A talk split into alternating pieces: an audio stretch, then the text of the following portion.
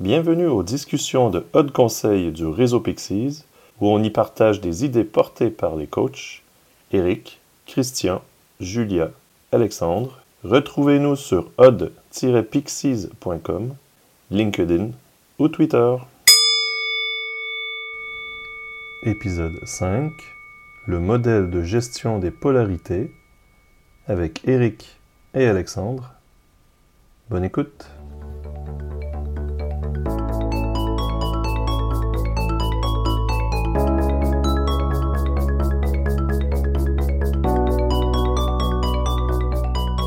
Bonjour Eric, on est là aujourd'hui pour parler de la gestion des polarités, qui est un sujet que je t'entends souvent parler. Et j'étais curieux pour en savoir un peu plus. Salut Alex. Euh, en effet, la, gestion des, polarités est un sujet qui me tient particulièrement à cœur. Euh, mais avant tout, j'ai envie de, de, rendre à César ce qui appartient à César. Donc, c'est un, c'est un modèle qui a été développé par euh, Barry Johnson et euh, l'ouvrage qui en parle très bien, c'est Polarity euh, Management. Et ce que j'apprécie particulièrement en fait dans cet outil, c'est que ça permet selon moi d'embrasser la complexité du monde dans lequel on vit aujourd'hui. Dans beaucoup d'organisations, je peux voir le, le, pattern suivant qui est tiens, on a un problème, faut trouver la solution rapidement. Et il se trouve qu'il euh, y a des problèmes qui sont insolubles et qui n'ont pas de, de, solution. Et euh, la, la, gestion des polarités, en fait, j'aime bien donner un synonyme à, polarité comme étant un dilemme que l'on peut avoir en tant que manager, en tant que, euh, que père de famille, ou alors un paradoxe dans lequel on est en train de, de, de naviguer. Donc, euh, une polarité, ça peut être un dilemme, un paradoxe qui n'a pas de, de solution euh, finie. Et une polarité, par définition, ça a deux pôles. Et ces deux pôles sont interdépendants. Ce qui me semble être intéressant aussi euh, à travers les polarités, c'est de changer le mindset, de passer d'un mindset, tiens, est-ce que je devrais faire ça ou ça? Et se poser la question, et si je remplaçais le ou par et? Et qu'est-ce que ça changerait à ma situation? Si je voyais ça et ça, et non pas ça ou ça. Donc d'être plus inclusif pour avoir une perspective plus large de la, situation.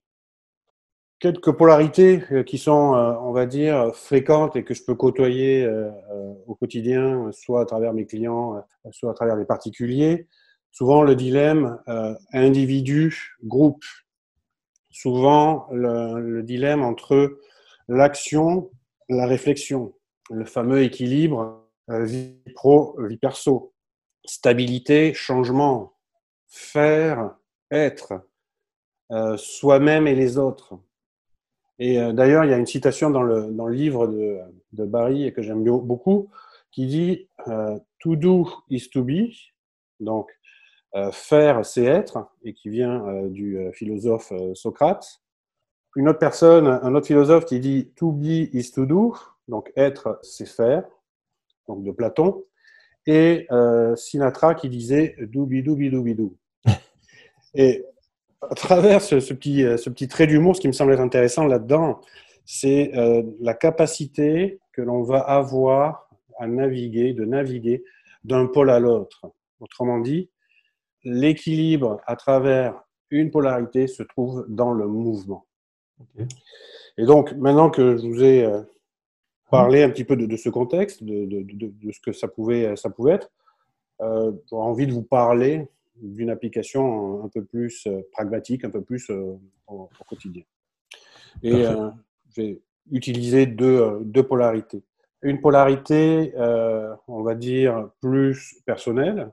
souvent, j'ai été dans le dilemme vie perso, vie pro. Et une polarité un peu plus professionnelle. Souvent, dans l'accompagnement au changement dans les organisations. Donc la, la polarité euh, vie perso, euh, vie pro, souvent je me suis dit, mais ça devrait être possible qu'il y ait un équilibre entre vie perso et vie pro. Et puis été comme ça, je me cognais, je me cognais la tête euh, là-dedans. Et puis j'ai découvert ce, modèle-là. Et en général, quand je commence à, utiliser ce modèle-là, ce que j'aime bien proposer aux, gens que j'accompagne, c'est d'identifier, donc de faire quatre cadrans cadran plus pour les deux cadrans du haut et avec des signes moins pour les deux cadrans du bas. Et indiquer dans le cadran du haut quels sont les résultats positifs qu'il y a à se focaliser sur ce cadran-là. Autrement dit, sur l'exemple de la vie perso, quels sont les avantages mettre mon attention à être euh, dans ce cadran-là bah, Un des avantages, ça va être euh, le temps de qualité euh, que je vais avoir avec mon épouse, mes enfants. Ça va être la possibilité aussi pour moi de prendre du temps pour lire, pour me former, pour continuer à apprendre de l'autre côté de euh, la polarité, qui est la vie professionnelle, quel est l'intérêt quelque part euh, de mettre le focus ou les résultats positifs qui sont attendus euh, dans, dans, cette polarité-là. Un des résultats, ça va être le développement de la cellule ODE à travers le réseau Pixis, donc mettre de l'énergie à faire en sorte que les gens qui constituent à la fois ODE et qui font partie du réseau Pixis puissent avoir la possibilité d'échanger avec d'autres membres du réseau pour toujours cette idée de, de s'enrichir et de partager des, des exemples, des expériences. Après, ce qui est intéressant, c'est de regarder en fait quels sont les effets entre guillemets négatifs ou quelles sont les peurs et quels sont les résultats négatifs si on reste trop d'un côté d'une polarité. Donc, si je reviens du côté euh, vie perso et que je redescends dans le, dans le cadran, quelles sont mes peurs et tout ça, euh, les peurs, ça va être, euh, ou les résultats négatifs qui pourraient arriver, c'est ben, à un moment donné, si je suis trop focalisé sur ma famille, ça va être compliqué pour moi de développer de nouvelles choses pour, pour Aude, de, de, développer, entre guillemets, du business, on pourrait dire. si je suis trop focusé sur le côté vie professionnelle, un des effets négatifs, c'est que je vais moins voir ma famille, je vais sûrement être plus fatigué et ça risque d'avoir un impact sur ma vie, euh, sur ma vie personnelle. Et donc, à ce moment-là, quand on a rempli ces quatre cadrans, l'idée, c'est d'identifier quels sont les signaux euh, faibles ou quels sont les signaux précurseurs qui commencent à dire, tiens, je suis trop d'un côté d'une polarité ou je suis trop de l'autre. Un des signaux euh, un des signaux auxquels moi je suis très attentif, ça va être si je passe trop de temps à faire des choses, entre guillemets, ou à être pour Aude, à un moment donné, je vais être fatigué et je vais commencer à être impatient. Je vais être moins patient avec mes enfants, je vais être moins patient avec, avec mon épouse, et donc je vais avoir tendance à m'énerver ou être, être, impatient. Et de l'autre côté, si je passe trop de temps à faire des choses pour moi, ben, je, vais, euh, je vais voir que, ben, par exemple, le chiffre d'affaires de, de la société euh, va moins se, se développer. Et donc, ce qui me semble être intéressant, c'est une fois qu'on a identifié ces signaux faibles, c'est de prendre ensuite un plan d'action.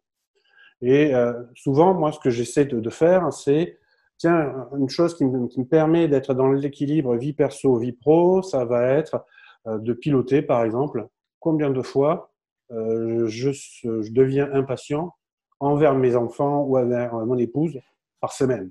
Tiens, me dire, là, OK, il y, a un seuil à, à pas trop dépasser. Et c'est en général j'essaie de, voir ça deux, trois, deux, impatiences par semaine. Tu mets des petits bâtons sur le frigo bah, Je le garde pour moi, ou je le colle sur, des post-it ou dans mon, petit journal euh, personnel et ben, je regarde un petit peu qu'est-ce qui se passe au quotidien. Et de l'autre côté, ce qui va me sembler être important, qui, auquel je vais, les petites actions que je vais mettre en place qui vont me permettre, selon moi, de, pouvoir naviguer euh, et être fluide dans ces deux polarités, ça va être un autre indicateur que je vais piloter.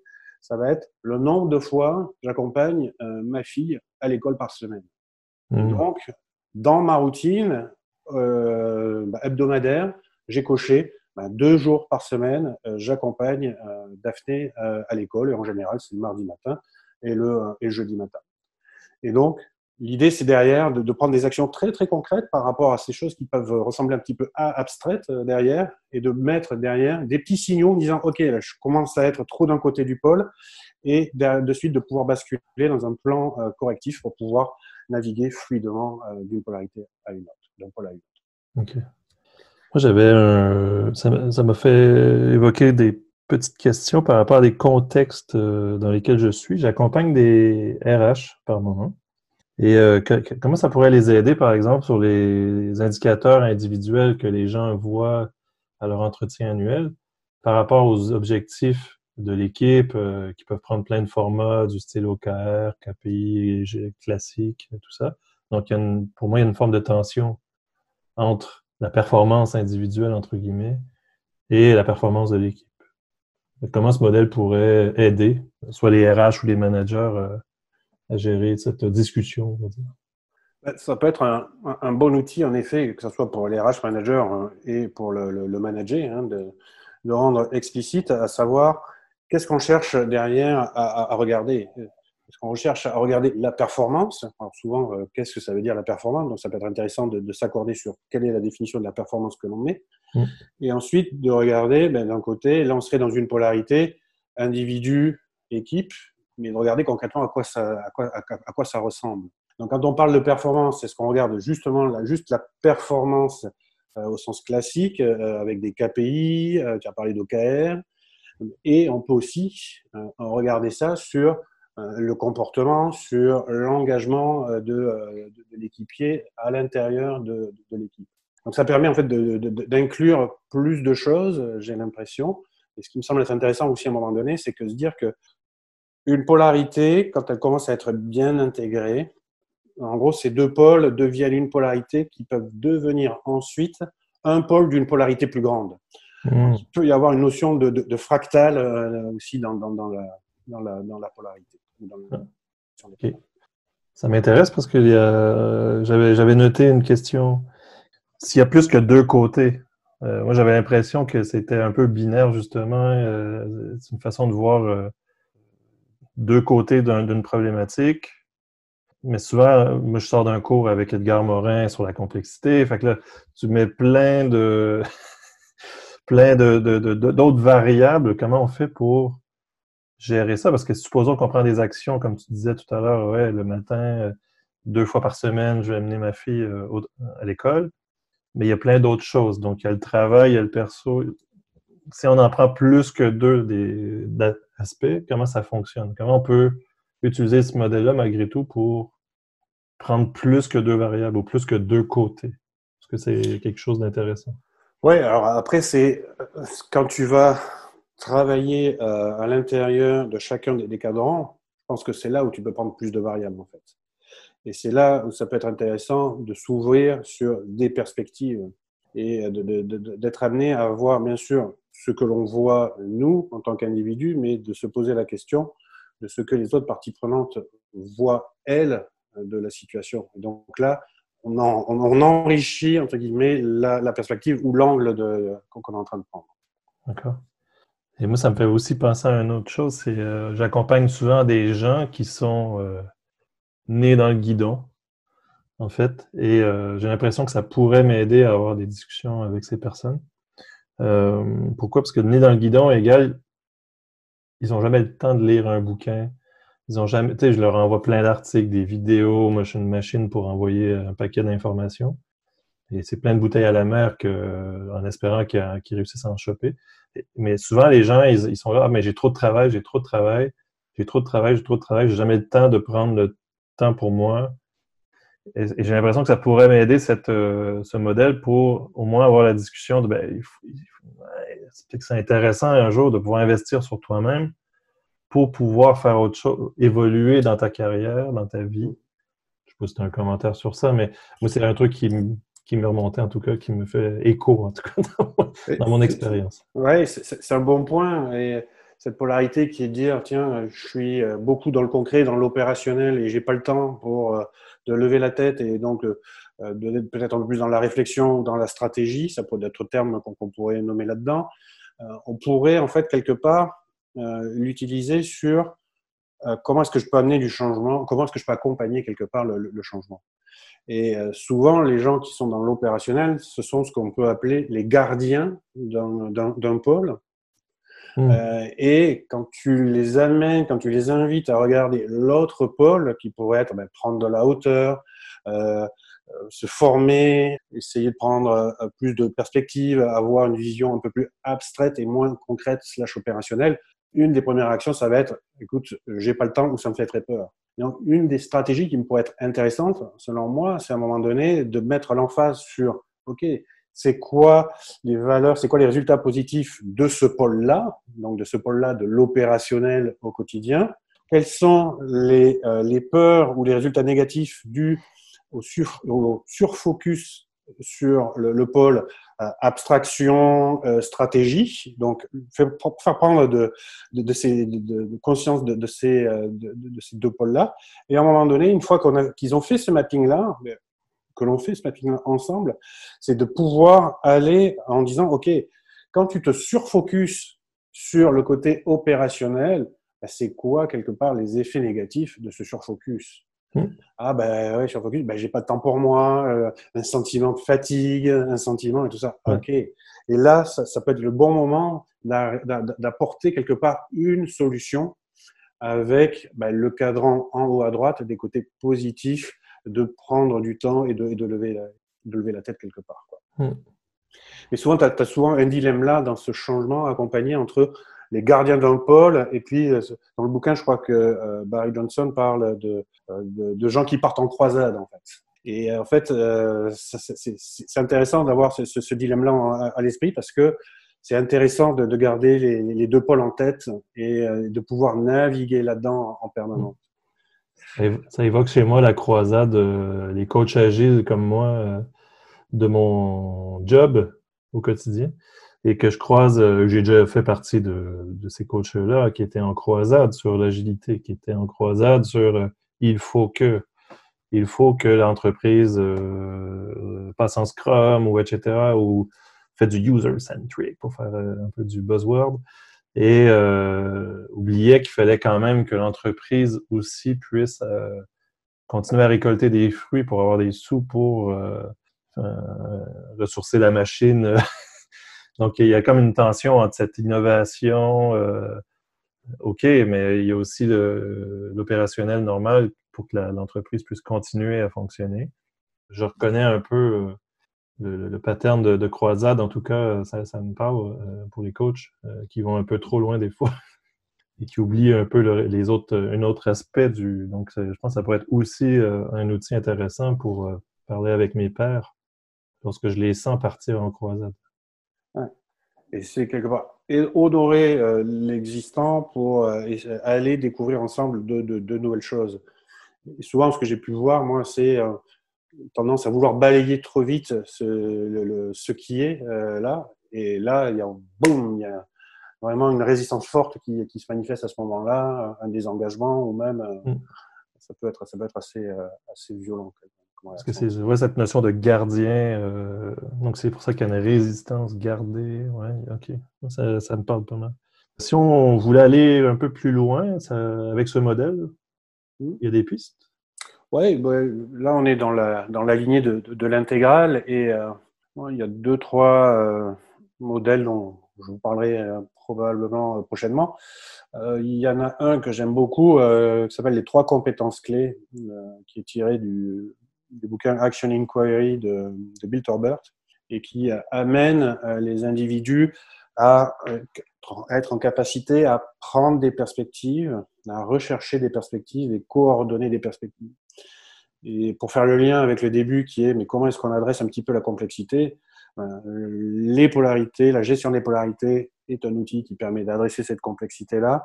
Et les trois compétences clés est un formidable outil également sur comment est-ce que je suis en, en, capacité par rapport à une situation donnée euh, de m'imaginer euh, quelles sont, par rapport à une situation, euh, les pensées des parties prenantes.